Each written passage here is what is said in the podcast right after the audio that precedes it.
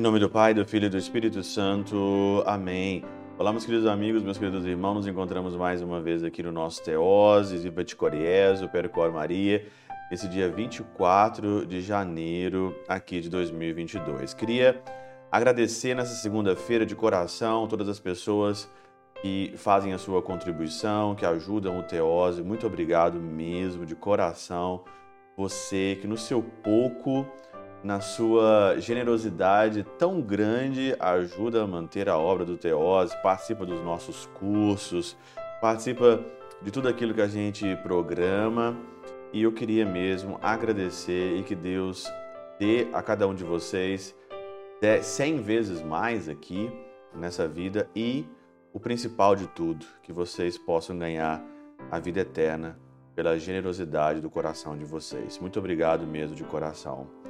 Hoje é dia de São Francisco de Sales, nesse dia 24, nessa segunda-feira. E não sei se você já leu alguma coisa sobre São Francisco de Sales. No mês que vem, no nosso Clube dos Santos, nós vamos ler aí a Filoteia no mês de fevereiro, né? E aí eu tenho certeza que vai ser muito, mas muito proveitoso mesmo para nós ler a Filoteia, esse livro espiritual maravilhoso de São Francisco de Sales. O evangelho de hoje, de Marcos, no capítulo 3, versículo de 22 a 30, ele fala aqui sobre vários problemas entre Jesus e os judeus, né? Que começavam por inveja, os mestres da lei, por inveja dizer que Jesus estava possuído por um demônio. E aí então, aqui no versículo 28, diz o seguinte: Em verdade vos digo, tudo será perdoado. Tudo será perdoado aos homens, tanto os pecados como qualquer blasfêmia que tiverem dito, mas quem blasfemar contra o Espírito Santo nunca será perdoado, mas será culpado de um pecado eterno. O pecado contra o Espírito Santo nunca será perdoado. Mas que pecado é esse então? Santo Tomás de Aquino, ele até essa semana vai ser aí o dia dele, no dia 28, né? São Tomás de Aquino tem aqui é, vários pontos que ele diz que é, o que, que é o pecado sobre o Espírito Santo e eu recomendo que você vá na internet, pesquise por aí, não dá para falar de tudo aqui. Mas tem um que São Tomás de Aquino cita e que Santo Agostinho fala, que é a impenitência final. O que é essa impenitência final? As pessoas dizem o seguinte, padre, é uma pessoa que se arrepender no último minuto da vida dela, se arrepender, pedir perdão, se confessar, morrer, ela vai para o céu? Sim, vai. E não. Porque é o seguinte: você acredita que uma pessoa que viveu a vida totalmente errada, ou a vida dela toda, pintou e bordou, viveu a liberdade, viveu como se Cristo não existisse, viveu como se nada existisse. Você acha que ela vai ter a sanidade mental, a força espiritual de procurar uma confissão na final da vida dela, procurar um padre no final da vida dela, para ela se confessar ou para ela se redimir, para ela se arrepender de tudo aquilo que ela fez? Você acha mesmo? Essa impenitência final é isso. A gente não consegue. Se você viveu a vida toda vivendo como se Deus não existisse, então agora no final, então agora se arrepende. Nunca vi isso na minha vida. São Beda diz o seguinte aqui: nem aqueles que creem que o Espírito Santo não é Deus são aprisionados pelo crime de uma blasfêmia imperdoável, pois fazem-nos guiados não pela inveja diabólica, mas pela ignorância humana. Aí é outra coisa.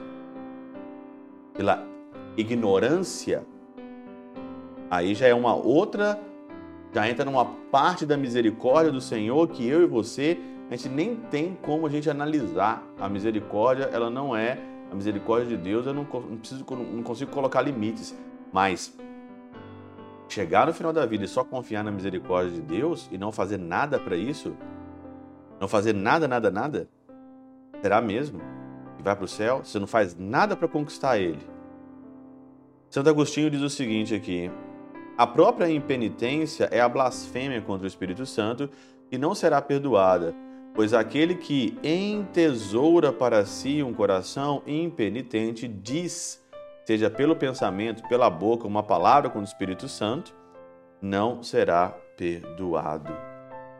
Se você vive para você, se você vive para os seus caprichos, se você vive para a tua vida e achando que Deus não é Deus, e que você é Deus, sereis como deuses.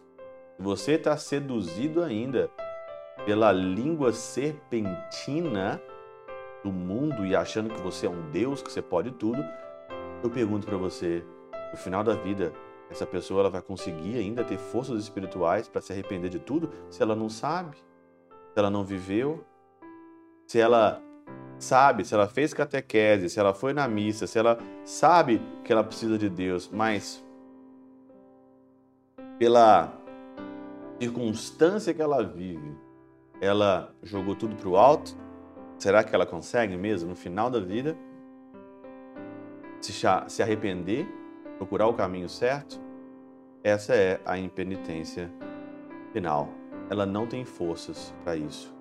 E o julgamento do Senhor também o julgamento particular, nos novíssimos que a gente fala, Deus ele é justo. E você também, quando você chegar diante de Jesus, diante de Deus, vai ter uma clareza e é você mesmo que vai se condenar. Não, eu não mereço tudo isso. Eu não procurei isso. Eu não fiz o mínimo para isso. O Senhor é todo misericórdia, sim. Mas não esqueça, o Senhor também é todo justiça. Pela intercessão de São Chabel de Magluf, São Padre Pio de Peltrautina e Santa Teresinha do Menino Jesus, Deus Todo-Poderoso vos abençoe. Pai, Filho e Espírito Santo desça sobre vós e convosco permaneça para sempre. Amém.